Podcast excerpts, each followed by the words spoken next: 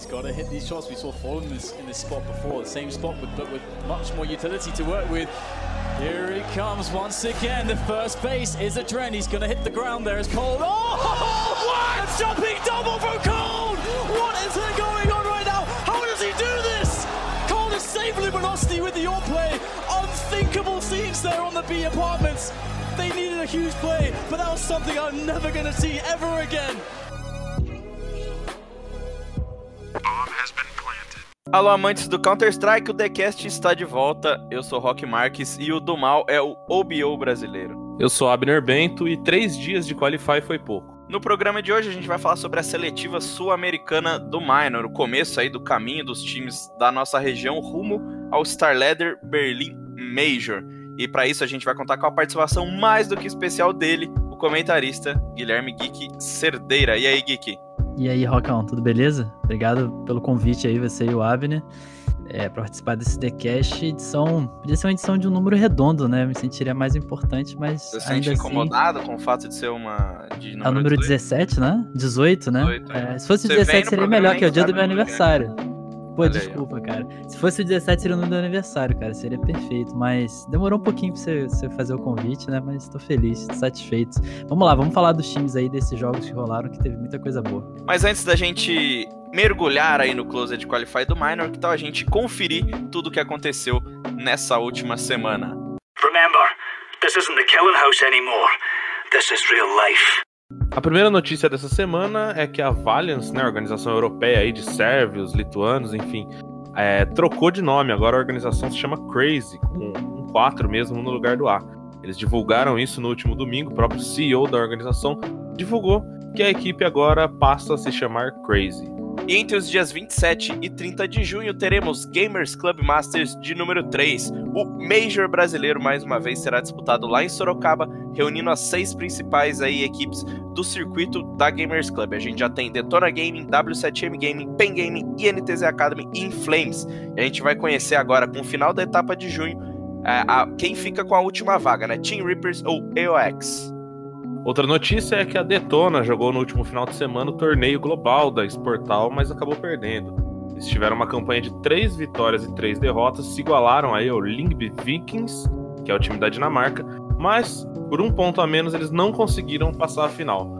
Quem venceu a final foi o Alternate, né, a equipe da Alemanha, que venceu os Vikings por três mapas a dois. A Detona continua ainda em Estocolmo, jogando na Inferno Online, fazendo bootcamp, prepara aí para as finais da Pro League que começam no dia 18. E uma notícia não tão legal assim, a Fúria foi derrotada nas finais da ECS 7. Os brasileiros começaram muito bem na competição, venceram a Astralis, né, logo na estreia, depois venceram a Astralis também no jogo decisivo. Na semifinal venceram os dinamarqueses da North, surpreendendo todo mundo aí chegando até a decisão, mas na hora de fechar o campeonato, conseguir aí seu primeiro grande título, a Fúria acabou derrotada por 2 a 0 para os franceses da Vitality. A gente teve 16 a 9 na Inferno e 16 a 4 na Overpass. Com o vice, a Fúria levou 100 mil dólares em premiação.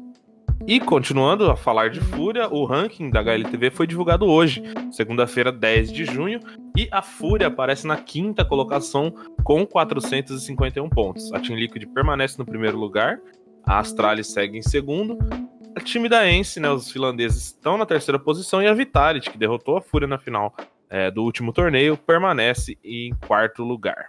A MBR continua caindo né, na- no ranking e agora se encontra na décima primeira posição. E como a gente já falou, o foco do programa de hoje é no Closed Qualify do Minor. Ele aconteceu nesta semana, né? A gente tá gravando aqui na sexta-feira à noite. E a gente teve 16 equipes brigando por duas vagas lá no, no, no Minor americano, né? Do Starladder Berlin Major. Essas vagas ficaram com Sharks e NTZ, mas antes da gente falar dessa duplinha aí, acho que a gente pode dar uma passada nos times que surpreenderam, que decepcionaram nesse aí, que é um dos torneios mais importantes, se não o mais importante do ano. É, e um time que pra mim foi uma surpresa realmente nesse torneio foi a Team Reapers, né? Eles pegaram a Sharks ali na primeira rodada, já é uma pedreira pra eles, é, deram muito trabalho, começaram vencendo a Dust 2, é, depois acabaram perdendo aí na, na MD3, mas venderam o terceiro mapa da Inferno no Overtime e venderam muito caro pra Sharks, que acabou classificada aí. E né, caindo para Lauer, eles passaram pela Space Stress por 2 a 1 depois 2 a 0 em cima da Falco, venceram também a Pen Game por 2 a 1 e acabaram caindo só para a INTZ, que também foi outra equipe brasileira que conquistou a vaga. Então acho que é, esse, essa equipe aí da, da Team Reapers, é, principalmente o Maxwell ali, teve um, um qualify muito bom, né? É, então, o Reapers eu acho que é o, que é o time que mais surpreendeu realmente nessa classificatória. É o time que conseguiu em MD3, né? Porque normalmente a gente tem até algumas surpresas em MD1, mas o time jogou em MD3, cara. E você vencer aí, foram quatro vitórias, né? Em MD3, três vitórias na real que eles venceram. É, PEN, Falcol, Space Stress eu nem contaria como um duelo muito de alto nível, né? Mas o jogo contra a Sharks foi muito pegado também. Então acho que é um time que tá subindo, mas o principal realmente foi ter derrubado a PEN. Acho que foi o grande resultado deles. A PEN vinha de dois bons resultados, né? Venceram a Aurus League, venceram também a, a GC Pro de. a Liga Pro de agora de junho, né? Então eu acho que a Rips realmente foi a grande, digamos assim, a grande campeã da surpresa, né? Mas acabou ficando na NTZ que no final garantiu a vaga. Então é um time que com certeza, acho que na continuação aí do ano vai ser uma equipe para a gente ficar de olho. E eu conversei com, com o Jonathan, né, com o Jotinha, depois dessa vitória, e ele, eu comentei sobre isso do time da Reapers, que é claro que tá todo mundo é, todo mundo sabe do, do bom momento que o cenário nacional vive desde o fim do ano passado, né, com os times é, melhorando, até aquela velha velha questão da troca de lines sem parar a todo momento me, melhorou um pouco, teoricamente, né, os times é, continuam mudando, mas mudam menos. E ele falou sobre esse estilo bem de mira mesmo, né? Que os, os times brasileiros, quando, quando eles voltam para cá, depois do, dos períodos em Portugal treinando lá na Europa, eles já estão preparados para enfrentar os times brasileiros que jogam bem baseados na mira e times como, como a Team Reapers, mas acho que e, quer dizer, e ele disse, né, que foi surpreendido assim, que esse primeiro mapa que eles perderam para Reapers não era alguma coisa que ele estava esperando. O time da Reapers tem alguns jogadores, é, como a Abner já falou, que são conhecidos, por exemplo, o, o Maxel, né, que ele, que ele citou aí, o Max, que é ex-jogador da PEN e da Fúria na Game, né, o time de base da Fúria, então eu concordo com o Gui, que acho que a, a, Reapers foi sem dúvida o time que mais surpreendeu nessa, nessa primeira fase. E deixa pra gente um gostinho também de, de querer ver mais deles, principalmente na LAN. Eles são dos times que estão brigando pela por duas né, das últimas vagas do, do GC Masters, se não estou enganado. Acho que eles estão em sexto na, na, na, classificação. Então, acho que em breve, muito provavelmente, né, ainda falta uma etapa, mas eles vão conseguir mostrar pra gente esse, esse trabalho na LAN. O Netin e, o, e também o, o, Max jogaram né, na última GC Masters pela, pela Furina Game, então eles já estão já têm uma experiência de LAN, mas os outros jogadores, o Brute, por exemplo, é, ainda estão precisando de participar de uma LAN de alto nível recentemente. E acho que vai ser legal. A gente. A, esse Qualify deu uma prévia do que a Reapers pode, pode mostrar na LAN, então estou na torcida para que eles consigam se classificar para o GC Masters, que acho que é um time que mostrou um potencial legal aí nesse Qualify do Minor. E é até interessante, né, olhar também os placares das partidas. É, eles tiveram bastante dificuldade com a Fal, contra a Falcon, né? É, o time novo aí, que tem Kogu como coach, Guto, enfim. É, ganharam de 16 14 os dois mapas, né? Uma NUC e uma Dust 2. E na derrota para a INTZ também, na Dust 2, que parece aí o principal mapa, né, dessa equipe da, da Team Reapers, é, venderam muito caro, né? 16 14 também para a INTZ, né? Que acabou a Reapers, se eu não me engano, teve bastante vantagem nesse jogo, chegou a, a ficar numa condição de vitória muito tranquila, muito boa, mas acabou cedendo vários rounds no final ali, não conseguiu encaixar, e aí acabou perdendo o jogo. E aí, na trem, foi mais um passeio da NTZ mesmo, talvez até o mental ali da galera da, da Reapers já estava um pouco abalado, mas deu para ver que é um time que conseguiu bater de frente com praticamente todo mundo, né? E outro time que surpreendeu bastante também, né, além da Reapers, é o time da Redemption. O time da Redemption estreou vencendo a PEN, já logo de cara mandou a PEN pro, pro Lauer Brecht, né, fazendo 2 a 0 Depois teve uma, uma, trajetória até que complicada, né, porque eles enfrentaram a NTZ em sequência, então já pegaram PEN e ganharam. Perderam para a NTZ, que é, acabou ficando com a vaga, era um dos favoritos e, e provou isso. Aí eles enfrentaram o time da Red, enfrentaram o Flames, venceram a Red, perderam para a Flames, infelizmente, mas foi outro time que mostrou é, um bom desempenho. Eles deram trabalho para a NTZ, apesar do, do 2-0, e estrearam muito bem contra a PEN, né? E lembrando que não é mais o mesmo time que jogou na DreamHack Open Rio, né? Mudaram ali, saiu o Cadelão e o Frosterezor, então o time já fez mudanças, mas mesmo assim tá rendendo bem, né? Conseguiu aí é, um desempenho legal até no Qualify. É, o pessoal da Redemption, acho que também foi uma das surpresas, principalmente no, no primeiro mapa que eles tiveram contra a INTZ, né? A vitória da, contra a PEN já foi uma coisa que chamou atenção, né? Exatamente pela PEN estar vindo bem, já deu aquele choque, falando, caramba, a Redemption conseguiu vencer uma MD3 da PEN, né? Isso já é muito diferente. E foram direto para poder enfrentar a NTZ e eles estavam na frente, se eu não me engano, é, a NTZ teve que forçar o overtime ah, para poder vencer o mapa que era a Nuke. Então, é, foi uma série difícil para a NTZ, talvez uma das séries mais cansativas aí para a NTZ, né? Foi um overtime grande, de 23 a 25, e era a escolha da NTZ também, então não era o mapa que a Redemption tinha escolhido para ela de início. Mas eu acho que depois é, isso também dá um pouco de, digamos assim, um, meio que um baque, assim, né? A NTZ chegou e no, no, próprio, na própria primeira MD3 da NTZ eles tiveram um baque lá contra a Evidence, que perderam o mapa. E você vai jogar contra uma Redemption, que teoricamente é um time que tá fraco, né, ainda, né? Aí a gente não sabe muito bem o que esperar da equipe tal, jogando na liga principal, né? Mudou a equipe que disputou do Rank Rio. E os caras vão lá e forçam, né, um triplo AT contra a INTZ, que teoricamente é uma das favoritas. E depois ainda elimina o Red Kennedy, que é um time que está em crescimento. Então eu acho que a, a Redemption também, é, se não vai ter uma continuação dos próximos campeonatos é, bem fortes, assim, né? Pelo menos ela assustou muita gente nesse classificatório e serviu para estragar a festa de muita gente, né? Que estava em crescimento, tipo a, a própria Red Candies que estava aí é, desenvolvendo e até a PEN que também teve que descer para a chave dos perdedores muito cedo. E o fato que o Rock destacou no começo, que eu acho que é o que mais me chama atenção nessa equipe da Redemption, foi realmente essa troca bem recente, né? A saída do, do CAD e do Frostezor e a entrada aí do remix e do DRG. É, pô, uma troca dessa, ainda mais para um time que também não tá tão em evidência assim, é, eu acho que pesa muito e eles conseguiram contornar muito bem, evoluir muito rápido e chegaram muito forte mesmo nesse, nesse qualifier.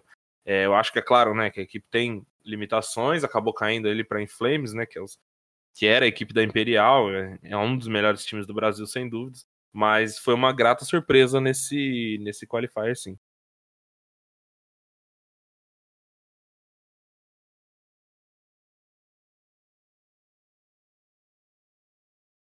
E você falou do remix, cara, e como ele entrou muito bem nesse time, né? É um cara que já chama atenção desde o, de o ano passado, se eu não me engano, quando ele jogava na, na Avalanche, e eu já ouvi de muitos outros jogadores que são meus amigos, a gente sempre conversando, é, que ele já foi chamado para alguns times, que ele sempre foi um cara que se destacou bastante e ele entrou muito bem, principalmente nessa série contra a NTZ, ele conseguiu, estava enfrentando pô, um cara que é muito difícil de, de trocar na, na Alp, que é o KNG, e mesmo assim jogou muito bem, então ele foi individualmente, a Redemption teve, coletivamente foi um destaque, mas acho que individualmente o Remix é, mostrou aí que é um cara que pode dar trabalho no, nos próximos meses, e com certeza é, os times é, considerados maiores aí, né, vamos dizer assim, do que, do que a Redemption vão estar de olho nele. E, mas só antes da gente passar, né, outra coisa além do, do Remix, eu queria falar sobre o time da Evidence, que era um time que pô, eu tava esperando, que eles, que eles tivessem um desempenho um pouco, um pouco melhor. Eles acabaram é, tirando o mapinha ali da NTZ com o Domal jogando muito, né? O Domal aí que eu, que eu brinquei que é o OBO, Obo, sei lá como se diz o nome desse cara brasileiro, né? Que é um jogador de, de 15, 16 anos aí da Evidência. Ele foi muito bem no, no, no confronto contra a NTZ, mas é, o time não conseguiu vencer a PEN, né? No, no segundo jogo ali do, do Qualify. É um time que passou por mudanças esse ano, né? E vai passar por mais uma, porque o Rod, né? Rodrigo Gomes é, comunicou logo, logo após a eliminação, ou um dia após a eliminação, não me lembro direito, que ele não vai fazer mais parte da evidência. Então é um time que começou o ano é, chamando um pouco a atenção, todo mundo esperando ali. Jogou, acho que. Não, não lembro se eles estão na Liga Pro agora, mas eles jogaram, né? Bastante, bastante edições aí da Liga Pro. E mas o time já, já perdeu mais um jogador, né? Já tinha perdido o Fast, agora perdeu também o Rod, então já tinha perdido o Biguzeira, ele era dessa, dessa line da Evidência antes também ou não? Antes deles virarem Evidência? É, eles viraram Evidência e aí ele saiu. É, exatamente. então aí começaram, começaram o ano com um time promissor, mas acabaram perdendo três jogadores, né? Fast, o Biguzeira e agora o Rod, então fica aí destaque negativo um time que parecia que ia. Não que o Rod também, o Rod jogou muito mal na série contra a NTZ, foi é, bastante abaixo do esperado, mas o time já mudou, já vai mudar né, a line mais uma vez, então esses seis primeiros meses bem conturbados aí da evidência no ano de 2019. Easy peasy lemon squeezy. E ao mesmo tempo que a gente precisa falar dos times que se destacaram, né? A gente citou aí Reapers e Redemption principalmente, a gente também tem que falar dos times que decepcionaram. Acho que o, o grande time que decepcionou foi a PEN, né? A PEN, é, como o Geek falou, vinha numa crescente, ter vencido a Liga Pro, a última edição da Liga Pro e também a Horus League, né? Foi para final, vai para final na Argentina da Horus League, venceu a etapa brasileira, mas time estreou com o pé esquerdo perdendo para Redemption. Eu lembro que recentemente eu conversei com o El, né, com o treinador do time. Ele estava se preparando para ir lá para BH com os jogadores. Eles da mesma, então, se eu não me engano, na mesma GH, no mesmo apartamento lá que eles estavam na época de Team Wide, porque eles sentiram que o time estava precisando de ficar junto e, e se dedicar no, nos treinamentos no, no bootcamp, assim, para dar aquela afinada. Depois que eles voltaram da China, os resultados não estavam sendo tão legais. Eles já tinham passado por uma mudança, né? Antes de ir para lá, colocaram o Fast no, no time. Ele não estava sentindo que as coisas estavam muito legais. Foram lá para BH, deu resultado, né? Como a gente já falou, venceram aí esses dois, esses dois torneios online. Mas as coisas no, no Closed Qualify não funcionaram tão bem. Perderam logo na estreia para o time da Redemption por 2 a 0 Depois venceram a Evidência, como eu falei agora há pouco também, por 2 a 0 Só que acabaram eliminados é, não podiam perder mais e acabaram perdendo, foram eliminados. Não, antes deles serem eliminados, eles ganharam mais uma. Tô sendo injusto aqui com o time da PEN.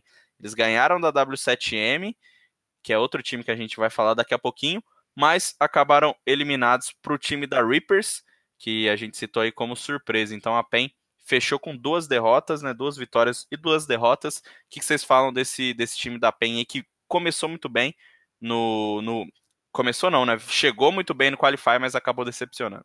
Então, eu acho que a PEN, ela, desde o início do ano, né? Desde a saída lá no início do, do Kagatex do Destiny, né? Quando era ainda a Wild, depois virou a PEN, ela vem é, um momento assim meio perdido, assim, sabe? É, o início do ano deles, eles têm sempre se mantido na, na Liga Pro da Gamers Club, mas todas as outras classificatórias, os torneios paralelos, né, as coisas que eles têm jogado, não têm ido para frente. Eles têm sempre ficado ali entre os quatro, entre os seis, nunca são o pior time do torneio, mas também o resultado que a gente esperava da, de uma, da PEN, né, olhando a Wild do ano passado, era no mínimo uma primeira metade de ano bem melhor do que foi feito até agora. E o Biguzeira é, é, é, um jogador que era um talento da, da Evidence, o cara era absurdo, né? Todo jogo da Evidence ele sempre era um dos primeiros top board lá do score e tudo mais, sempre mandava muito bem. Botou 40 aquela vez na, na BPL. Pois é, o pessoal é, é, como é que é? viralizou é, internacionalmente, né? Matando 40 e perdendo o jogo mesmo assim, mas cara, você monta um time desse, aí traz o Max, aí o Max não vai muito bem, e agora com o Fast parece que eles deram uma, um pouco de melhor, uma melhora pequenininha, mas assim, da forma que foi também, eles foram para Star Series, aí levaram o Fast, aí o Fast estava treinando na Star Series, mas eles não tinham anunciado ainda que, que o Max tinha deixado e o Fast tinha entrado. Ficaram umas coisas meio esquisitas, sabe? E agora parece que nesse nesse mês de maio, né, e junho, eles conseguiram encontrar um caminho assim, né? Classificaram para as finais lá do da da Sportal Global é, Brasil Finals, né? Ficaram em terceiro, ganharam uma, uma Liga Pro, ganharam a classificatória da Horus League. Então a coisa deu uma engrenada, mas ainda assim acabaram caindo aí para pelo menos para Redemption, que eu considero que não é um time que a gente pode olhar como forte ainda, e foram é, batidos pela Reapers, que na minha opinião é um bom time, entendeu? Então eu acho que a PEN tá numa crescente agora, o resultado deles foi decepcionante pelo, pelo resultado recente, né? O desempenho recente deles, mas ao mesmo tempo eu acho que eles estão em uma melhora é, constante, né? Diferente do que a gente olhava no início do ano, que parecia que eles estavam em uma piora, parecia que estava indo ladeira abaixo a equipe. É, eu concordo com o que também acho que a PEN demonstrou sim uma melhora recente, mas é claro que acaba sendo um pouco decepcionante quando a gente olha o que esse time era, né? Claro que o time não é a mesma Team Wild que dominou aí o final do, de 2018, é, teve a mudança do Destiny também do Kagatex, mas você vê o, o core ali da equipe, né? É, é um time forte, assim, e, e poderia estar tá brigando por mais coisas. É, como você disse, na Liga Pro eles têm se mantido muito bem, mas em outros campeonatos a gente não vê esse mesmo desempenho da equipe. É, teve esse classificatório aí para a Oros League, que foi importante, também batendo a W7M na final. E mostrando que é até um jogo que, que, que encaixa, né? Porque mesmo no, no Minor, eles também, no qualificatório do Minor, né? Eles ganharam da W7M também por 2 a 1 Então, ao menos com grandes equipes, eles parecem é, fazer um jogo, um jogo ainda parelho. Mas a equipe derrapa muito nesses, nesses confrontos contra equipes menores, né, entre aspas. A Team Reapers foi muito bem, mas se a gente olhar assim, é, em termos de nome, a PEN é muito maior. E então é um time que está com um futuro meio, meio incerto ainda no Brasil. Acho que essa evolução deles, a, a dominância que eles tiveram no ano passado, parece que, que se perdeu mesmo e agora parece que eles estão começando a se reencontrar. Então, eu concordo. Acho que realmente a gente não, não pode ser imediatista de querer falar alguma coisa, porque eles estão melhorando, né? Conseguiram aí, vão jogar uma lá na Argentina é, e também vão vão estar tá, né, no, no GC Masters. Mas uma coisa que, que me preocupa, na verdade, não é nem que me incomoda, é que um resultado ruim no campeonato tão importante pode acabar bagunçando um pouco o time, né? Que a gente viu que, como o Geek falou, eles começaram o ano com, com o Max, perderam o Destiny, que era o melhor jogador do, do time, para INTZ. E foi uma coisa que não tinha o que fazer. Né? O cara queria é, jogar lá fora também e tá mais do que certo. Aí depois você perde, você tira o Kagatex, na verdade, né? Foi uma decisão do time, traz dois jogadores jovens, mas um deles você já tira logo de cara, que não funcionou ali, não deu muito certo no começo. O Max saiu rapidamente. Aí você traz outro jogador novo é, o PKL é um capitão com muita experiência, que pode passar muita coisa para esses caras. Começa essa crescente e vem um resultado desse. Vocês não acham que também pode dar uma bagunçada na cabeça do time ali? Eles entendem, claro, que estão numa boa situação, mas não, não fica aquela confusão, pô, será que vai ou será que a gente vai ter que começar tudo de novo? É, eu acho que o, principal, eu acho que tem um pouco disso sim, né? De você criar uma expectativa, até porque o time tá melhorando. Então vai bater um pouco na, na cabeça de você tá crescendo, e aí você entra no campeonato e no seu primeiro jogo você perde para um time que é meio. Quem, né? Tipo, que, que a Redemption conseguiu fazer, ainda mais com essa line nova, o que, que ela conseguiu fazer e já derrota a gente já no início. Então, é, eu acho que bate um pouco sim na, na cabeça da, aí dos jogadores, principalmente dos mais novos, né? Mas eles têm que se acostumar com isso. Eu acho que é, é melhor se acostumar com, com um resultado negativo assim. É, e essa variância, né, de você acabar sendo eliminado um pouco mais cedo do que você imaginava, mas ir muito bem em outros campeonatos e vencer eles, do que ficar meio que no meio termo, igual eles estavam, entendeu? Eh, parecia que a equipe da PEN tava, não era acomodada, mas ela não conseguia, é, naquele momento de maior dificuldade ou de maior necessidade, tirar aquele algo a mais para poder vencer os jogos, né? Então ficava faltando. E a mudança que você, as mudanças, né? Parece que assim, sinceramente, você perdeu o Destiny, é, que foi o melhor jogador, né? Foi eleito é, pela draft o melhor jogador no ano passado e tal, um cara que fez um absurdo, fez chover no Brasil. É uma, é uma mudança muito sentida.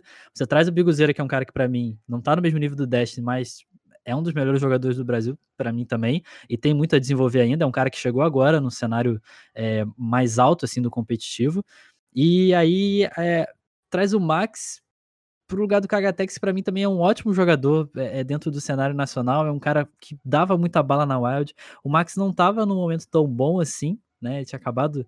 É, tinha saído lá da, da Furina Game, né, na Fury Academy, então eu achei essa mudança no início, quando eu soube da mudança, eu já tive um pouco pé atrás, né? Assim, putz, é o Max eh, não tá jogando por agora, né? A, Wild, se quiser manter, agora vai virar PEN, se quiser manter o que era Wild, tem que ir atrás de um, de um. Beleza, vai trazer um garoto, mas traz um, um garoto que esteja pô, saltando assim aos olhos, né? Você fala, caramba, esse cara joga muito, esse cara é, é um absurdo, né? Na própria Team Whippers tem o Brute, tem o do Mal, que nem você falou.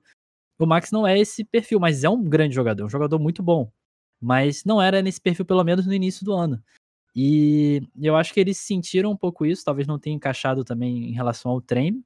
E aí você vai fazer uma outra alteração e aí sim trazer o, o, o Fastzinho. E a partir disso você tem que começar tudo de novo. É, eu acho que nesse momento é melhor para eles perderem agora do início do que continuar ficando em terceiro e quarto o tempo inteiro. Né? Acho melhor que eles percam logo no início na minor, foquem em outros objetivos e verem, pô, a gente mandou muito mal, vamos trabalhar em cima, porque a gente precisa melhorar muito. Do que você ficar sempre naquele meio termo ali que é meio. Parece que você tá acomodado, entendeu? E também a PEN não pode cair na armadilha que muitos times do Brasil acabam caindo, que é de ficar trocando de line toda hora, né? É, Tatazinho, Landim e PKL já estão juntos aí há um bom tempo, né? Depois que, que o Tatazinho e Landim saíram da tempo, PKL também saiu da LG, se juntaram na Virtus, se eu não me engano, e já estão há um bom tempo juntos. É, mas eles devem apostar nesse. Eu acredito que eles devem apostar nesse quinteto. É, mesmo que não esteja dando tão certo, eu acho que o Brasil não é tão bem servido assim, a ponto de você ficar trocando toda hora de line, testando várias coisas e, vai funcionar. E principalmente porque eles estão numa organização grande, né? Se a gente olhar para o mercado de esportes, a PEN é muito significativa. Então Maior talvez também. do Brasil, né? É. Junto É, com a NTZ. Efetivamente é a maior do Brasil. Então a pressão por resultados eu imagino que deva ser maior também internamente. É, próprio cobrança dos caras, né, de estarem competindo sob uma tag como a PEN. É, eu, eu tenho que manter meu posicionamento, que também eu já critico muito aqui, que é essa troca constante no cenário nacional, que não leva a nada. Na maioria das vezes nunca leva a nada, né? Jogadores ficando dois times num time, num, dois meses num time e trocando, e você vê que essas pessoas estão sempre rodando o cenário e não conquistando nada. E aí a gente vê o próprio Minor sendo uma prova de que essa continuidade é, favorece, né? Em muitos, na maioria dos casos, é claro que tem exemplos, como até eu mesmo citei da Redemption, que mudou rapidamente e, e conseguiu um resultado até que, que favorável, mas se a gente olha para o cenário nacional e internacional, a gente vê que é, o longo prazo acaba sendo mais favorecido, né? A estrutura, um time ali junto. E eu acho que eles acertaram nas escolhas também. Esses resultados recentes só não podem desanimar a equipe e colocar ela nessa situação de troca a todo momento. I am planting the bomb. Pra gente passar para outro time que decepcionou, né? Um time eliminado pela PEN, que foi o time da W7M. É um time que tá aí, pô, faz anos, é, desde, desde da, dos tempos de BD lá, né? Um time que joga junto há muito tempo, tem o Core jogando junto há muito tempo, que manda muito bem na LAN, venceram, né, recentemente a, a La Liga, né? Faz aí duas semanas, nem isso. Mas na hora de, de pegar essa vaga internacional, cara, não, não sei o que acontece, sinceramente. A W7M é, já vem perdendo essas chances há algum tempo, perderam na própria La Liga já. É, o único campeonato internacional que eles conseguiram se classificar é, foi a DreamHack no Rio, né? Foi um campeonato internacional aqui dentro do Brasil. Claro que não é demérito, porque muitos times é, grandes estão conseguindo essas vagas e brigando, mas a gente fica naquela expectativa, né, que a W7M vai conseguir essa vaga, porque como eu falei, é um time que já joga muito tempo junto, ganha muito tempo junto aqui no Brasil, tem três títulos, dois, né, dois ou três títulos de BGC, tem título da La Liga, já ganhou bastante coisa na LAN, mas o que, que, falta para conseguir essa vaga, esse Qualify Online? O que, que, vocês acham que a W7M ainda, ainda não tem para conseguir essa vaga lá fora? Porque a gente vê Isurus, que é um time que rivaliza com eles jogando lá, a gente tem a própria Detona, que também rivaliza com eles agora jogando é, na Suécia, vai jogar também a Pro League lá na, lá na França. O que, que falta para a W7M levar esse desempenho deles na LAN para esses qualifies online que são importantes? É, eu, é, a gente acompanhou, que nem você falou, a La né, que eles fizeram, e o fato deles terem é, apresentado, né, e, e chamado a atenção do, da ajuda, né, do auxílio dos psicólogos esportivos que eles estão tendo, é, para mim é a resposta do que, que falta para o time. Sinceramente, eu sempre achei a W7M um time muito é, irregular. Não irregular de não conseguir bons resultados, mas irregular no sentido de quando tá um pouco mais à frente na partida. Isso é um, é um, um estilo de jogo que parece que é muito é, latino, por assim dizer. Muitos times brasileiros têm isso. Você tá um pouco na frente, você sente a confiança, cara, seu jogo voa. Você pode pegar, por exemplo, na época da Immortals, né? Chegar numa final de Major, cara. Tipo, time que não tinha conquistado praticamente nada no ano, chegou numa final de Major. Como?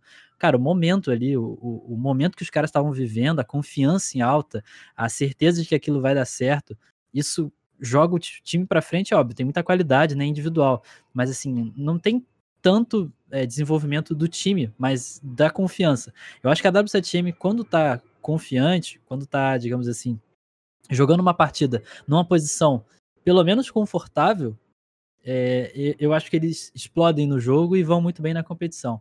Quando começam a ter um pouco mais de empecilhos durante o jogo, é, começam a ter um pouco mais de questionamento, tipo, putz, esse jogo tá difícil, esse jogo, e dá aquele, bate um pouco do desânimo, né, é, aí é que eu acho que o time começa a se complicar, e, e para mim, o maior é, símbolo disso, é, para um lado e para o outro, é o Punk, cara, o Punk é, é um absurdo de jogador, é um jogador que já foi aí é, é como assim, consultado, né, por várias equipes, possibilidade de contratação do Punk, né, já foi lá para fora para completar pela Luminosos, já é um cara que é um jogador que aqui faz coisas absurdas, highlights incríveis, mas tem alguns momentos que quando a partida tá apertando um pouco mais, ele acaba é, é, afobando um pouco no seu estilo de jogo, né? Que é um estilo de jogo mais agressivo, ele acaba é, perdendo um pouco a mão, digamos assim. E eu acho que a, a equipe da W7 vai muito nessa mesma nessa mesma trilha, assim, eles perdem um pouco a mão de como é que tá o jogo e acabam, é, é, não é perdendo a cabeça, mas acabam é, passando por vacilos que não precisariam, né? Então, esse caminho que eles fizeram na Minor não foi fácil, né?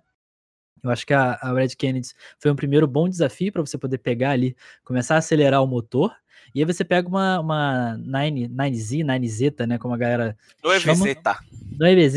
E, e aí, cara, assim, com todo respeito à equipe da Nevezeta, a gente viu que é um time bom, mas o mesmo, esse não foi o mesmo time que jogou na La Liga, né? Teve uma alteração, né? Que teve o Fran e o Hatchick de volta e tal.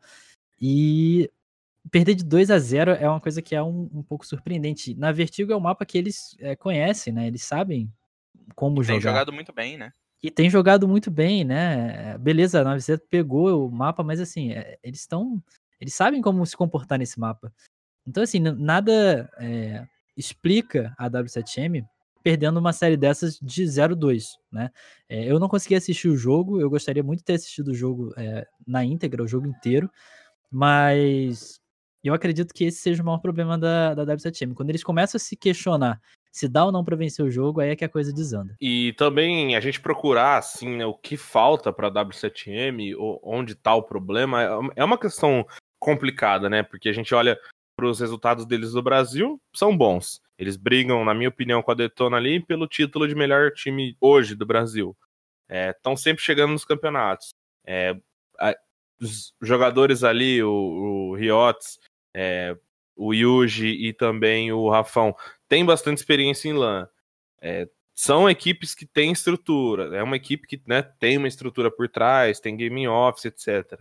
Então eles têm tudo, cara, e, e, bons jogadores e conseguem, conseguem bons resultados. Eu acho que eles é muito também dessa cena recente aí é, aconteceu por causa da, desses jogos com a Detona também, que eles acabaram perdendo, como foi na final da Esportal e, e um outro campeonato que eu não me lembro agora, que eles também perderam a final. É... Eu acho que a questão não é nem vagas internacionais, né? Isso é. Não sei se faz tanta diferença assim é, para os caras que estão ali no servidor. Acho que calhou de, de ser campeonatos que davam vaga internacional, mas é também curioso o que o Geek levantou, né? Eles agradecendo os psicólogos é, logo depois da vitória da La Liga, levar eles para o palco, etc. É, eu acho que eles estão demonstrando que também tem essa, esse trabalho por trás e eu acho que vão colher os frutos muito em breve também, né? Eles estão no caminho certo, é, vem jogando aí bons campeonatos no Brasil, então eu não sei se existe alguma mudança muito brusca que, que seja palpável assim para a gente poder falar. É, só uma coisa que eles tinham adicionado, né? Acho que foi depois da final, eu não lembro se foi Yuji que, que falou isso pra gente, mas ele falou que o principal ponto, né, era que psicó os psicólogos tinham trazido para eles eram não exatamente não desesperar durante o jogo. Né? Então, só de, de, quando eu fiz essa pergunta, mas o que, que os psicólogos trouxeram de mais diferente para você? Ele falou, cara, a maior diferença para a gente é, é, saber que a gente pode olhar para o cara do lado e lembrar que o cara que está do nosso lado é um cara muito bom, que a gente pode confiar nele, que se a gente chegou até ali é porque a gente tem um grupo bom. E se a gente para para pensar, ano passado, na GC Masters do ano passado, a W7 Team brigava com a Wild para ser uma das melhores equipes também, né? Então eles estão aí há bastante tempo com um núcleo que é, putz, muito bom. Mas parece que no ponto, no ponto final ali, na hora de tirar o 10, alguma coisa acontece. E aí é, é, a gente, eu acho, né? Eu acredito que seja essa questão realmente do embalo psicológico de sentir o momento da partida, mas sinceramente ninguém sabe melhor do que quem trabalha todo dia com eles, né? Então, esperar e esperar que o resultado com os psicólogos venha, como o Abdon falou. É só uma coisa na La Ligue, né? A gente cobriu, eu, eu tava lá, o Geek também, o Rock também, presentes no evento e a gente tinha acesso ali a uma área próxima ali de onde, de onde os jogadores aquecem. Né? E eu até comentei com vocês na final que os caras da W7 Team estavam muito focados, né? Assim, a gente passou ali em frente a essa linha de aquecimento deles e todo mundo ali, sabe, realmente muito focado ali no, no aquecimento, no treino e depois também vi eles fazendo um trabalho de alongamento, enfim. Então eu, é, é uma parada que também a gente vê que os jogadores parecem estar acreditando nisso, né? Também estarem empenhados nisso. Então não é uma coisa que simplesmente a organização disponibiliza, os caras não usam, não se importam. É, por isso mesmo, acho que eles estão num ponto que, cara, eu acho que só o tempo mesmo, só a continuidade vai fazer eles conquistarem essas vagas, né? E vamos falar dos classificados, né, dos times que conseguiram essas duas vagas, é, a Sharks e a NTZ. Ambas venceram o time da Isurus no, na decisão, né, primeiro na decisão winner e depois na decisão lower. É, antes da gente entrar nas duas classificadas, falar desse time da Isurus. Cara, confesso que é, tava na torcida para que a Isurus conseguisse uma dessas vagas, porque acho que ia ser muito legal para eles, depois dessa sequência nos Estados Unidos, eles já conseguiram embalar um bootcamp também na Europa, provavelmente, ou sei lá, pelo menos jogar é, lá da Europa. Acho que ia ajudar demais na evolução do time e no cenário brasileiro em geral. Porque, pô, é um time que fica aqui, né? Querendo ou não, o Sharks e NTZ são times que jogam aqui e jogam lá fora, principalmente a Sharks reveza, a NTZ praticamente só joga lá fora. Então acho que seria legal se a gente tivesse o, o time da Isurus avançando, porque seria um time com muita experiência internacional recente, ficando aqui, além de ser um time que já está nessa, nessa briga aí é, para conseguir essa vaga, assim como a W7M, há muito tempo. E também é um time que eu gosto muito, que é, são jogadores que deixaram lá o seu país natal, né? Vieram para o Brasil, tem um suporte legal da organização, é claro, mas a gente sabe que não é fácil você deixar o seu país, por mais próximo que a Argentina seja do Brasil, ainda é outro país, e por mais bem recebidos que eles sejam aqui, está abrindo mão de muita coisa. Então eu estava bastante na torcida pela Isurus. É, infelizmente não conseguiram vencer, mas acho que, que vale a menção aí. Jogaram duas vezes na final, tiveram muito próximos, abriram 1 a 0 contra o, contra o time da Sharks, mas infelizmente aí não conseguiram a classificação. É, eu acho que o time das Urus é, é, tudo isso que você falou e o mais importante que você citou é um time que fica aqui, né? É um time que joga aqui. Isso é muito bom para as equipes que disputam o tempo inteiro com as Urus, porque é uma equipe que taticamente trabalha muito, faz muitas é, jogadas trabalhadas, né? Tem aí é, algum tempo também, vem aí algum tempo também jogando no, nas cabeças, né? Sendo um dos melhores times do Brasil. A galera pega um pouco no pé, ah, porque os boludos isso, os boludos aquilo, mas, cara, os caras jogam aqui no Brasil e, e é, bem ou mal, representam, né, quando vão disputar algum campeonato internacional, a América do Sul como um todo. Os caras são é, representantes do CS nacional, é, mesmo que a gente não goste, porque eles vivem aqui e jogam e trocam experiência com os times daqui. Então é importante também quando a Azul vai lá para fora, a gente apoiar os caras, tirando que eles, é, como acho que como pessoas, né, digamos assim, como figuras, são figuras que são carismáticas, né, são, é, o Numerito é um cara que é gente boa pra caramba, tá sempre é, conversando com a galera no, nos bastidores, e é aquilo que você falou, um jogo contra a Sharks que foi muito perto, e depois um jogo contra a NTZ, que a NTZ eu acho que fez valer aí, é, de estar tá um pouco mais à frente para se aproveitar de alguns vacilos. Esse jogo da NTZ contra os Urus eu assisti, e a Isurus deu alguns moles em vários rounds, né? Teve o lance lá do, se não me engano, foi o Xande com três facadas na, na Smoke, que assim, não é para acontecer nunca num, num, num lance, num, num, jogo como esse, né? De um nível desse. Você deixar um jogador levar o round dessa maneira. E eu achei que a Isurus, a minha, a minha aposta para essa classificatória era Isurus e NTZ, quando começou o campeonato. Acho que a Isurus e a NTZ vão conquistar as duas vagas, mas a Sharks aí fez uma campanha. É... A Sharks ela fica meio esquecida, né? Não sei se vocês acham isso também. Eu esqueço às vezes da Sharks. E aí eles vão, jogam os campeonatos lá fora, não vão muito bem. Aí quando chegam aqui, você fala, ah, esse time não tá tão bem assim. Mas os caras chegam comendo aí o joguinho, matando todo mundo e dominando completamente classificatória de novo aí. É, e a Sharks dessa vez conquista finalmente a sua vaga. Acho que é a primeira, né? Vaga de minor que a Sharks consegue.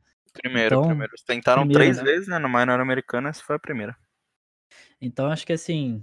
É... o time da Azul está de parabéns, cara. E agora é esperar eles voltarem aqui pro Brasil, porque eles estão um tempo sem jogar, né? Vão ficar até de fora da GC Masters por conta disso. Com certeza vai ser uma ausência bem sentida aí, cara. É, pra mim a Isurus não. É difícil falar decepção, né? Porque eles chegaram muito longe.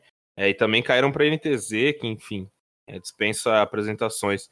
Mas acho que a forma como eles perderam para a NTZ foi um pouco, um pouco dura, né? Porque eles passearam no, no Qualifier, né? Vários 2 a 0 ganharam da TRZ por muita facilidade, depois da Falcon. Pegaram a Noevezeta, né? E meteram 16 a 0 né? Acho que foi o único desse Qualifier do Minor. É a única partida que teve um 16 a 0 na Dust 2, depois um 16 a 2 também.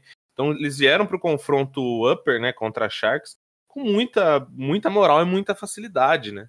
Tiveram pouca e talvez isso até tenha sido um problema também. Eles tiveram um pouco desafio até essa chegada. E aí chegaram, pegaram uma Sharks que estava muito bem, né? Esse confronto que já foi decisão de, de La Liga, já foi decisão de, de vaga internacional também.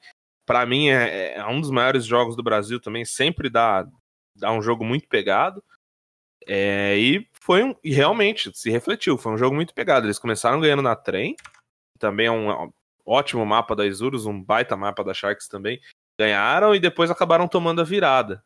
Né? E mesmo na Mirage, que foi o último mapa que eles perderam para Sharks, é, eu assisti esse jogo e foi, cara, foi muito pegado, foi muito ali no detalhe. Eles também tiveram na condição de vitória ali muito clara no final, acabaram errando em, em dois, três rounds que custaram é a classificação direta.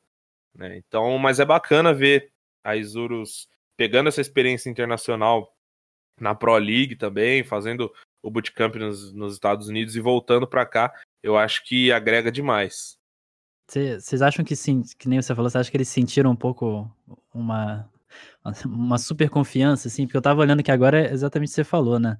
Eles venceram de 2 a 0 de todo mundo no passeio, e aí chegaram contra a Sharks, jogaram a Train, que era a escolha da Sharks, e ganharam. E depois ia até a Dust 2, que é o mapa que eles são é, considerados um dos melhores aqui do Brasil.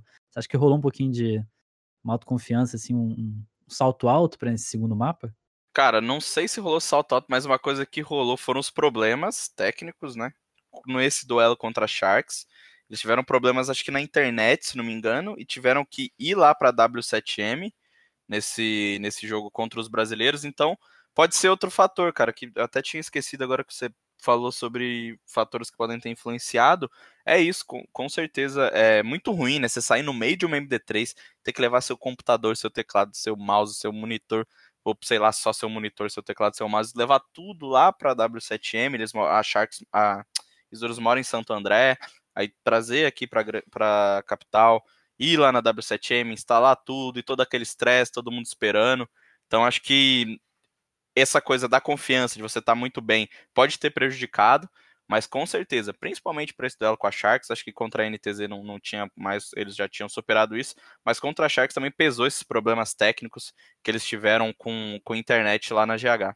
É, nesse, nesse jogo eles começaram perdendo de 4 a 0 que foi aí quando aconteceu o problema da internet, se eu não me engano, 3 ou 4 a 0 para Sharks, foi quando rolou esse problema. É, eu não acho que seja salto alto é, por parte dos argentinos. Acho que a questão não chega a ser salto alto, porque a Sharks também é uma equipe que eles já enfrentaram, já perderam. Tenho certeza que eles respeitam muito. Eu acho que a questão não, não chega a ser a confiança, mas sim a falta de desafio. Quando você vence muito fácil, eu acho que você fica mais. menos alerta. Eu acho que esse fica foi mais, o problema. Fica mais mole? É, assim, o time acaba ficando um pouco mais relaxado, né? Não sei se confiante é a palavra, mas o time fica mais relaxado, é, jogando com adversários. É por isso que, por exemplo, uma equipe jogar com adversários muito fracos, dificilmente ela vai evoluir, porque ela fica ali batendo e, enfim, nada nada acontece. Então acho que a Sharks, a Sharks não, a Isurus é, evoluiu pouco nesse, nesse ecossistema aí do, do Qualify, né? Eles ganharam muito fácil, e aí quando eles tiveram um desafio real, eles estavam meio, meio que acomodados. Acho que esse foi o principal problema da equipe nesse, nesse campeonato.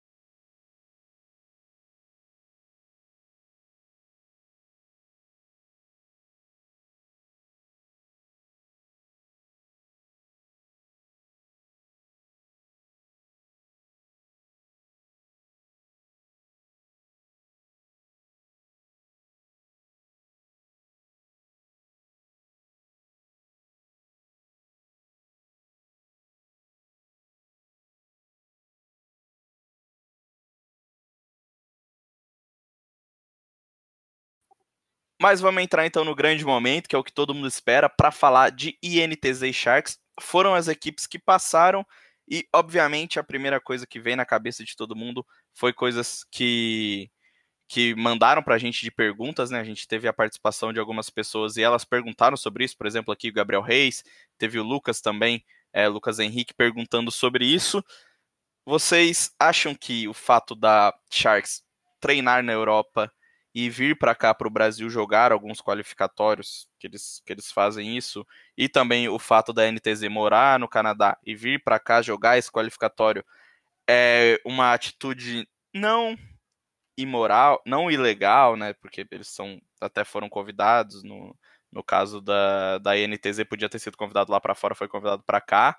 Mas vocês acham que é uma coisa imoral esses times que são brasileiros, mas moram lá fora, virem para cá jogar, ou vocês acham que é normal e, e, tudo isso? Antes de vocês falarem, já vou dar minha opinião.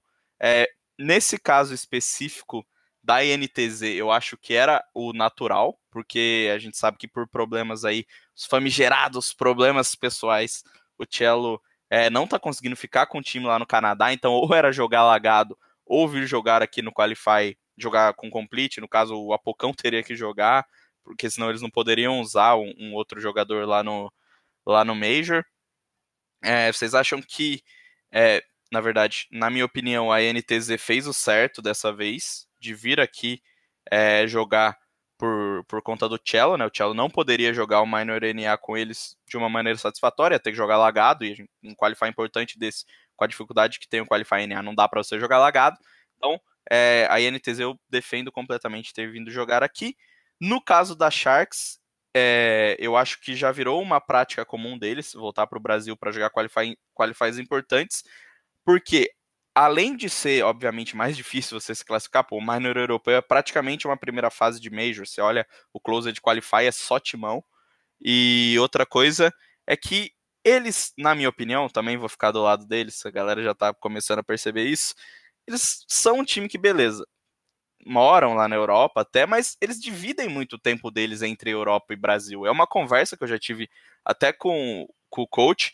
Eles não são exatamente o time que mora na Europa e vem para cá jogar qualifies. Se você pegar no ano, eles passam bastante tempo aqui no Brasil, jogam é, dois, três campeonatos importantes, como a La Liga, por exemplo, que é o exemplo clássico quando a gente fala de Sharks. Então, eu imagino e vejo o time da Sharks como um time que vai lá fora, joga LANs lá em Portugal, joga os qualifies online, lá os campeonatos online, mas não me dá a impressão que eles são um time que, que é tipo europeu assim, como eu tenho essa impressão com a, com a INTZ ou com o IBR, com a Luminosity, um time que mora lá e tá lá instalado. Eu sempre vejo eles indo e voltando, então eu imagino eles mais ou menos como os times do, do 1.6 antigamente, claro que com mais tempo. Você ia lá, o MBR ia lá, ficava na Inferno Online, jogando campeonato, jogando as coisas lá, fazendo bootcamp, e depois voltava para o Brasil. Eu vejo a Sharks como um time que faz uns, uns bootcampzinhos alongados lá em Portugal, mas eu não consigo enxergar eles como um time europeu, assim, sabe? Igual eu enxergo o MBR como um time é, norte-americano, por assim dizer, que tem que jogar tudo lá no NA, tem que jogar é, os campeonatos lá. A Sharks, eu consigo enxergar essa, esse pedacinho de time brasileiro deles. Não sei se vocês concordam comigo, mas no meu caso, eu acho que ambas estão tão certas de vir jogar esse Qualify aqui. É, eu tenho. Eu não sei se o, se o Abner quer conversar, porque eu tenho alguns, algumas coisas aí que eu já tenho guardado algum tempo de informação e coisas, ideias passadas que às vezes eu sentia vontade de externar, mas achava que era melhor não, não sabia qual seria o resultado. Agora é a hora, cara. Agora, Agora é é a hora. hora. Você tá aqui pra isso. Cara, então, é, eu, eu, assim, do ponto de vista dos jogadores, eu entendo eles virem pra cá jogar os classificatórios, né? Eu entendo, é, principalmente a Sharks também, como você falou, eu, eu me colocando no, no, no- como é que fala? Calçando os sapatos deles, né? Essa expressão, tipo, ok, eu acho que faz sentido, mas me preocupa um pouco, porque a gente tem tido essa conversa de tipo, ah, é, o cenário brasileiro ele tá pronto para manter as equipes aqui no Brasil. O cenário brasileiro tem estrutura para poder manter. O caminho natural é a gente ficar, é, a equipe vai, vence tudo no Brasil e vai lá para fora. E esse é o ciclo que tem que ser seguido. É, Se a gente for olhar, eu, eu peguei aqui, eu, eu lembrava de cabeça de alguns dos times, mas eu não tinha certeza, então eu fui dar uma olhada. É, Cracóvia 2017, só tinha uma vaga naquela época. A PEN foi quem se classificou. A PEN deu um mês e ela foi embora do Brasil. Boston, é, classificatória 2017-2018. A Team One foi a equipe que se classificou. A Team One deu um mês e foi para fora do Brasil. London, 2019, duas vagas. A Fúria se classificou e foi para fora do Brasil. A Não Tem Como se classificou, jogou o ESL 1 BH, foi para fora do Brasil e virou INTZ. Katowice 2019. é, A Imperial se classificou e continuou no Brasil. E a NTZ se classificou e continuou e já estava morando lá fora do Brasil. E agora Berlim 2019, Sharks se classificou e já divide o tempo com o Brasil e, e fora do Brasil. E a NTZ já estava lá fora do Brasil há algum tempo. Então assim, é, duas coisas para mim que vêm desses resultados, né? De oito vagas, sete foram para estrangeiros ou no caso da Sharks meio estrangeiras, né?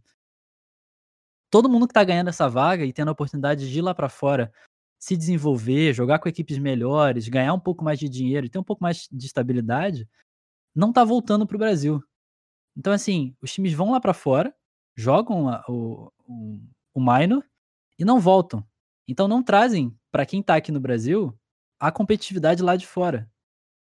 Então, esse ponto para mim é o principal. Os caras estão indo embora, estão levando suas marcas lá para fora. E às vezes o time vai lá para fora e não tem uma história que nem a da Fúria, né? A gente olhar aqui todos os times desde lá do, da PEN de 2017, eu acho que a, a, a Team One foi quem chegou mais perto de ter algum sucesso, né? Foi aquele resultado lá da WESG, da WSG, que eles foram até as quartas ou semis, eu não lembro agora de cabeça, mas foi uma, uma boa trajetória.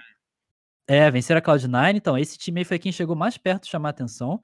E depois a Fúria, que foi lá pra fora e se manteve bem. Mas o resto, cara, quem tá indo lá pra fora e ficando e voltando e tudo mais, primeiro, a marca some, o time não consegue mais é, atenção do público brasileiro, você passa a não acompanhar mais é, tantos jogos dos times, e os caras não trazem a, a competitividade pro Brasil. Então, por esse motivo, eu sou a favor de regras um pouco mais rígidas em relação a isso.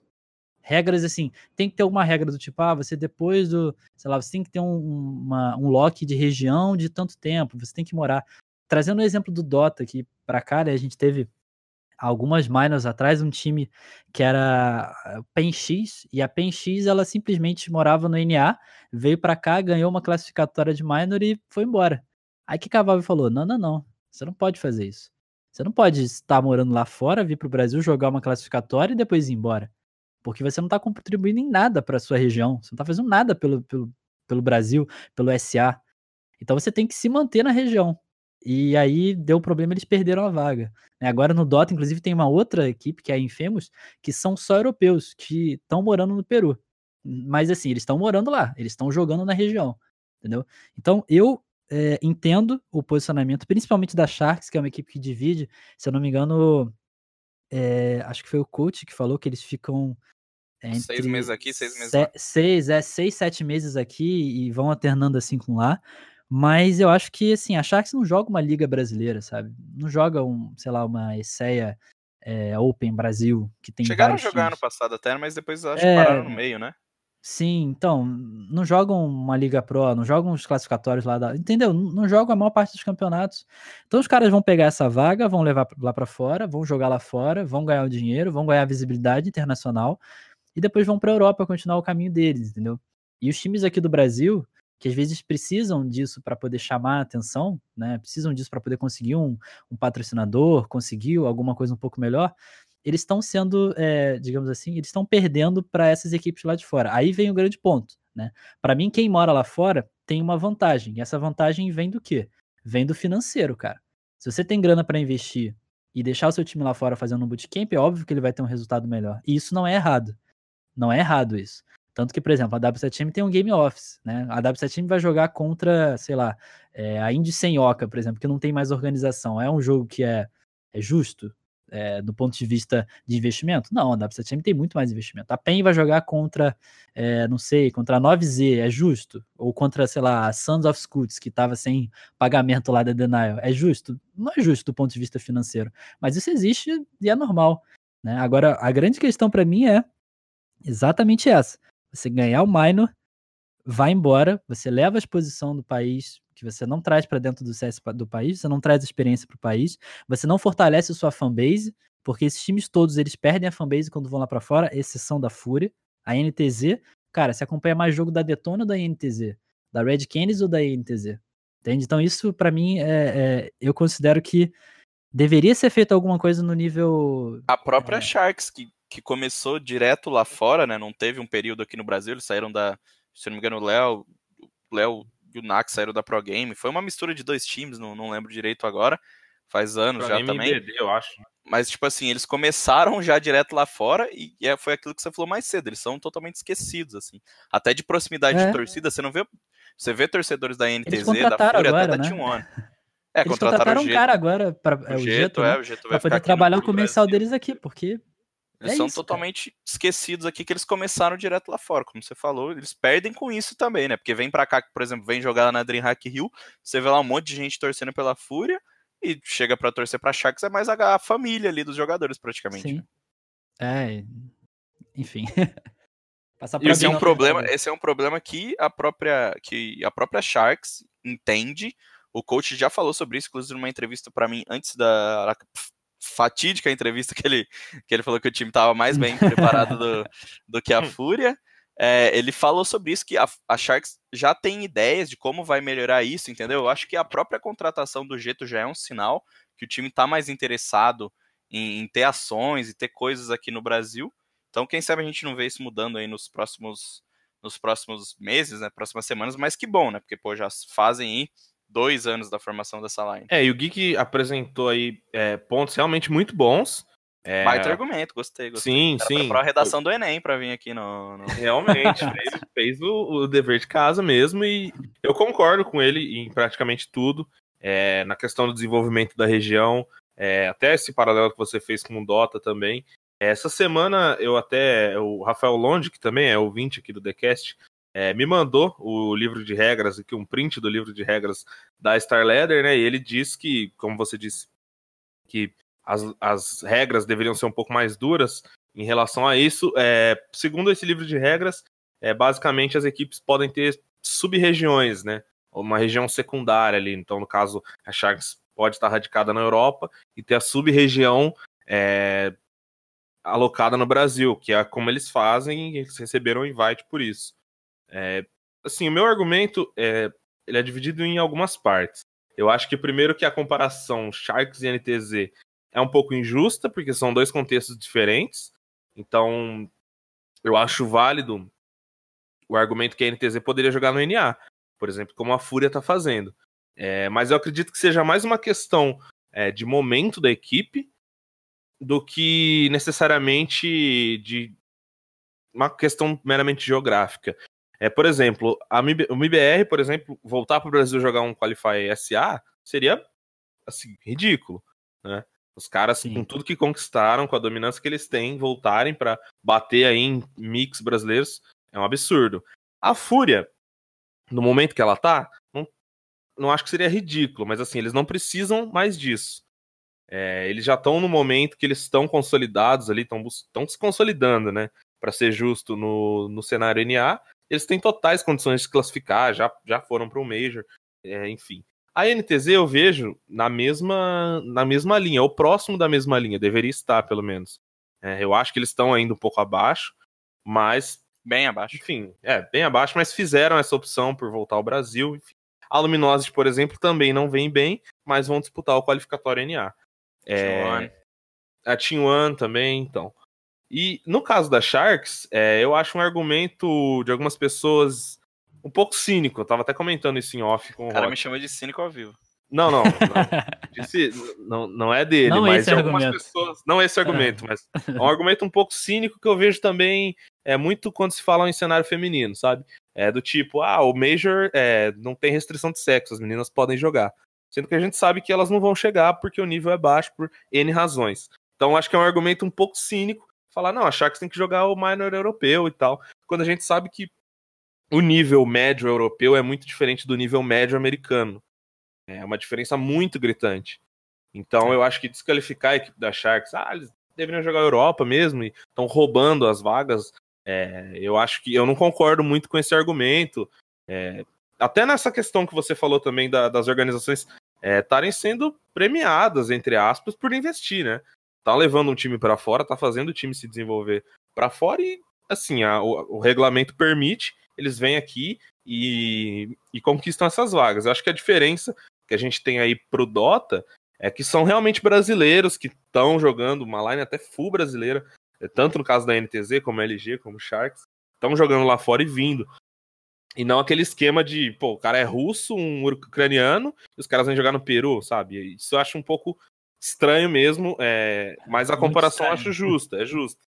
É, é uma, eu acho que as regras poderiam ser um pouco mais duras, sim, para proteger é, o cenário, mas eu acho que da forma como eles estão trabalhando, até a, até a Sharks respondeu meu tweet dizendo, né, que receberam isso por invites, por terem um bom ranqueamento na HLTV também. É, o time né, se justificou no tweet dizendo que estava desde de, de dezembro a abril ficaram no Brasil, fizeram apenas um bootcamp na Europa, enfim. Eles tinham Pô, argumentos mas para vamos, dizer vamos combinar também que dezembro e janeiro os caras estavam de férias, né? Ficaram no Brasil que tava de É. férias. Não, É, a questão sim, é a quantidade sim, de campeonatos que eles jogam, né? É meio tipo. Sim, sim. E aí eu Aham. tava, tava até olhando, né? Os últimos, acho que oito campeonatos, eles disputaram. Os últimos nove campeonatos foram, tipo, sete, seis na Europa e três, quatro no Brasil. Mas os torneios na Europa, aqueles torneios, né? De online, alguns, alguns offline, enfim. É o que eles têm pra jogar lá. E também acho que eles não estão, é, com todo respeito, né? Um time, um time bom, mas eles não têm condição de jogar um, um minor europeu, né? E eles não estão inseridos no grande circuito ali é, da Europa, como por exemplo a Fúria tá no NA. Então acho que essa comparação é um pouco desigual. Mas um outro, Hum. só o último ponto do meu argumento, que o Sem Geek citou realmente a equipe da Imperial, né? Que foi pro último Major e foi uma equipe totalmente nacional, uma, uma line nacional, uma organização, Organização também nacional. brasileira, que foi pra lá e assim não mostrou muita coisa, é, voltou pro Brasil, é, depois de um recentemente a Imperial fez o contrato, né, com eles e enfim, é, não se sabe aí o motivo exato porque a equipe não deu certo. Depois também já tiraram o Tifa, então foi e adicionaram o Ramon. Então foi uma foi um exemplo de equipe nacional também que foi que pouco acrescentou pro, pro cenário. Então eu tenho curiosidade realmente se as equipes nacionais forem, a que ponto isso vai melhorar o nosso cenário. Não sei se, se eu tô sendo claro assim, mas Sim, sim. o que eu quero dizer é assim, se as equipes nacionais, completamente nacionais que jogam no Brasil forem, eu não sei até que ponto isso vai se refletir em evolução real pro cenário. Eu acho que cria-se às vezes uma expectativa de que o cenário não está evoluindo por essa questão, quando eu acho que é justamente o contrário, né? Se a gente tem equipes tão fortes como o Sharks, como o INTZ, como o Isurus jogando aqui, isso força as equipes. Eu acho que o nível desse minor, a gente até comentou, eu comentei com o Geek no Twitter também, que foi um nível muito bom, tava um nível muito bom, né?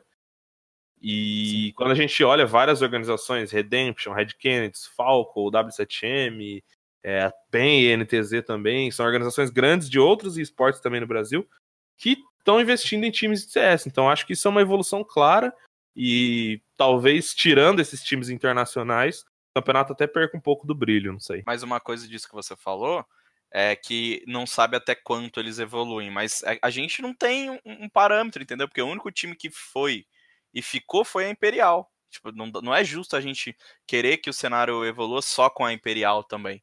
É só, é só um de, de, sei lá, oito times que o Geek citou aí. Só um de oito times que, que ficou. e talvez não tenha dado um resultado, mas uma coisa ou outra eu acho que ajuda. Concordo com você que os times de fora vindo aqui também ajudam, mas eu acho que podia. A gente precisa de um parâmetro melhor para avaliar isso. Acho que é Podia ter um período, não sei. Desse, desse, desse nível. É, um período seria interessante, realmente. Período, sei lá, aí- tem que vir e ficar um mês antes do Minor, e aí esse um mês o cara faz o treino aqui, saca? Porque o cara vem lá de fora, ele faz o treino todo lá fora, ele joga contra esses times bem mais fortes. Você chega aqui, joga só competição e lapada em todo mundo. A, a, a Isurus foi mais ou menos isso, né? Até chegar pra pegar a Sharks foi lapada em todo mundo. Os caras estavam lá fora, nos Estados Unidos.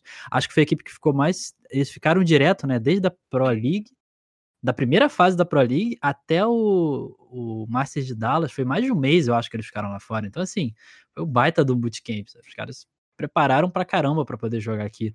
E pelo menos eles vão continuar aqui depois, assim, eu imagino, pelo menos, né? Eles vão ficar aqui depois desse período aí, e mesmo não tendo levado a vaga, então acho que isso traz o nível mais pra cima, mas não sei, a gente tem que, teria que ver aí outras equipes conseguindo, e eu sinto muita falta da Detona não estar podendo disputar esse classificatório, porque eu sei de, de conversa com a direção que a Detona não tem interesse de ir para fora do Brasil agora. Eles sabem que é, querem se solidificar um pouquinho mais dentro do, do, do Brasil, exatamente para poder é, é, aproveitar todo o hype que tem em volta é, da line, né? Crescer um pouco mais a marca e tudo mais, chamar mais o público. Eu acho que é o, o seria o mais interessante. Então eu sinto falta também da Detona nesse classificatório. Todo mundo já sabe aí, Free VSM, que infelizmente Hashtag não deu Free. VSM. É, hashtag Free VSM. É, só pra que- reiterar que esse podcast é totalmente free VSM. Mas eu concordo com você é, nessa questão. Provinha. Faltou, faltou realmente a Detona nesse Qualify, mas eu acho que acertada também a decisão. Não faz sentido você não poder contar com seu principal ou vai, um dos principais jogadores do time. É. É, E, e a Detona tem um dos melhores coaches, né, cara? O Hicks, quando entra, o Hicks dá bala pra cacete, cara. Vi uns jogos dele de complete, o maluco joga bem pra caramba, mas não. Muita XP envolvida também, né? Muitos É. anos e anos de CS Pois 1.6. Ah, com certeza, mas é, é uma parada que não faz muito sentido pra eles, né? Sabendo que o, que o VSM tá com esse ban, é, jogar. Eu acho que nas duas coisas. A, a organização faz porque não faz sentido e seria mais dor de cabeça do que qualquer coisa. E também, Sim. ao mesmo tempo, aproveita ali pra dar um recado também de, de, de união, enfim, da, da equipe estar junto com o seu jogador que, que não pode jogar. Eu acho que realmente é bacana. Eu acho que também é, ajuda também o VSM a permanecer na equipe, né? De pensar, pô, fizeram isso por mim, enfim, a organização tá comigo. Então acho que foi uma, acabou que foi uma mensagem que pra Detona juntou o útil ao agradável ali e faz sentido eles não participarem, mas concordo que faz realmente muita falta. Só pra ser justo em relação ao regulamento que o Rafael Londi me mandou, ele é, aqui diz que as equipes é, é, não é muito claro, né? Assim, é, não é uma regra. Por exemplo, você tem que jogar X campeonatos. Ele, o regulamento diz que as equipes precisam provar que jogaram nos últimos dois meses é, antes do qualifier, é, que estiveram na região que eles querem. Então, no caso da Sharks, é, eles têm que provar que eles estavam no Brasil ou que estavam disputando aqui torneios no Brasil para conseguir conseguir essa alocação em outra região, né? Então existe realmente na regra algo, mas é uma parada meio obscura, né? Como a gente vê, não é algo preto no branco, assim. Essa prova é enviada para a Star Leather, né? Eles consideram É. se é justo ou se não é justo. Será que alguém corre atrás disso? Ah, Boa pergunta, cara. Imagino que não. A não ser que alguém perca, perca e corra É, atrás depois. perca e- ah, não, mas eles, ó, não estão aqui no regulamento, né? Corre atrás. As Urus, por exemplo, né? As Urus deve estar escutando agora ali, os caras Então fazendo mas, então, mas eu acho que é esse o problema. É, eles, é, como é uma é, análise, é muito subjetivo, né? Então, Sim. o que é disputar campeonato? Se eles vêm, disputam, sei lá, a primeira fase da La Liga, e perdem, depois voltam, disputaram, não disputaram, mas aí você pode alegar, não, mas foi um campeonato só. Esse é o problema de ser uma análise assim, né? Então, acho Uhum. que fica muito subjetivo e muito difícil até da gente falar qualquer coisa. É complicado. Isso aí é, é uma coisa que vai ter que mudar o cenário inteiro para não ter mais essa discussão, porque realmente não tem uma, uma regra que fique clara e que facilite a parada. Ou ter um circuito fechado, né? Mas acho que isso também não é o melhor em outros pontos. Então, vamos por enquanto ficar dessa maneira. De qualquer jeito, a, a NTZ, sinceramente, eu não vi um uma grande evolução né, da, da NTZ diante para a NTZ agora. Eu acho que eles cometeram alguns erros, assim, mostraram que são superiores, simplesmente time, os jogadores, né, é, eles individualmente jogando como equipe, são superiores a, ao que tá aqui, mas em relação ao que eles mostraram, é, por exemplo, na Pro League, eles até jogaram com Complete, mas enfim, jogar em outros torneios lá de fora eu não vi grande evolução. A Sharks me surpreendeu bastante, é, acho que a gente não teve, não teve, né, o jogo NTZ Sharks, seria um jogo que eu gostaria de ver, não rolou, mas a Sharks me deu uma, me chamou assim, ah não, teve sim, pô, eu tô, tô, tô doidão aqui, teve Isso, NTZ cara. Sharks sim, a Sharks levou, né, 2 a 0 foi isso. É, foi É, na, foi na semifinal. Na semi, né? Isso. Semifinal, ganharam na noite e ganharam na trem depois. Eu Também é um mapa Sharks, muito bom da NTZ, né? Sim, a Sharks é grande campeã, cara. A, a, a Sharks é grande campeã pra mim dessa classificatória. Bateu na Inflames, na Reapers, que também foi uma das melhores. A Inflames que chegou nas semis de novo. Ali a, a, a Imperial, né? é, com a adição do Ramon aí, mostrando que vai voltar aí pras cabeças. E depois as Urus, acho que a Sharks saiu realmente bem por cima aí da classificatória. E é isso, meus queridos. O 18º TheCast vai ficando por aqui. Espero que na semana que vem a gente volte para falar muito de Fúria na SS, que tá todo mundo hypado aqui. Eu e o Abinão gritamos muito hoje à tarde. E inclusive fizemos uma faxina na casa depois da vitória da Fúria contra as Trales. Esse programa está sendo gravado na sexta-feira à noite, então a gente não sabe o que vai acontecer na semifinal e quem sabe na final. Mas enfim, o programa da semana que vem tem que ser dedicado para a Fúria. Isso aqui já prometo para falar quem é melhor Furume BR e vocês discutirem muito e encherem muito o nosso saco com essa pergunta que ainda não pode ser respondida. Obrigado, Abner, pela parceria de sempre. Obrigado, Geek, meu querido amigo, meu comentarista líder, pela sua participação mais do que especial e por ter trazido uma argumentação maravilhosa na hora de falar sobre os times que vêm aqui para o Brasil jogar Qualify. Tamo junto, tamo junto. Obrigado ao convite. Vou aguardar aí o, o próximo The Cash, que eu quero saber quem que é melhor MBR ou Fúria. Que esse Quem é melhor MBR é ou Fúria? que... Fala aí na lata, sem enrolação. Na lata? Que Aham. isso, não. Tem que ouvir o... só, só, no- só, no próximo, só na próxima semana. Vou mandar pergunta, vou mandar lá no Pipoqueiro. hashtag participação. Não quero me meter nisso não, cara. Tá doido? Isso aí é trabalho de vocês agora. Mas valeu. A, a discussão foi muito boa. E aguardo mais convites aí. Sempre bom estar com vocês. Em breve na mansão, mansão Neto Marques, né? Tomando Pode aí, ser fazendo- também, né? Mas Fazendo a direto daí. pode ser, pode ser, quando você quiser, cara. Tamo junto. Um abração. Obrigado, galera. E pra falar com você, Geek, por onde a gente te acha? Ah, sim, você pode 021. procurar. opa. 021, pois é, 021 tá certo. Mas a galera que quiser seguir, principalmente pelo Twitter, né, que é onde a gente mais é, posta é, o dia a dia, arroba GGGeek lá no Twitter, pra poder acompanhar. E de vez em quando sai bastante coisa no, na Draft 5 também. Não, Draft não pode 5. fazer propaganda do Draft 5 aqui. Não? Não, não pode. Poxa. Mentira, pode sim. É brincadeira. que era parada grande abraço séria, né? para os O meus amigos do Draft 5 e também É. pro Golf, que trabalha lá também. é, a gente lança muita coisa lá que, que tem minha participação, então se a galera quiser acompanhar, sempre Draft 5 e arroba GGGeek. Obrigadão, galera.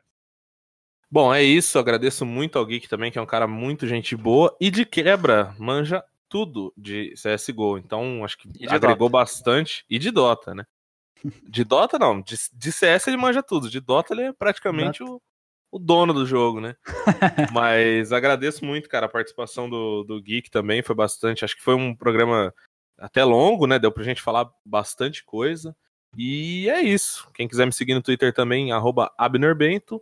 É, estarei lá falando de CSGO principalmente, mas também de outros esportes. Finais da NBA. Finais da NBA e afins. E só não falo de futebol, né? Porque meu time tá um pouco complicado. Mas outros, outros esportes e outros assuntos estaremos falando lá. Nos vemos na semana que vem.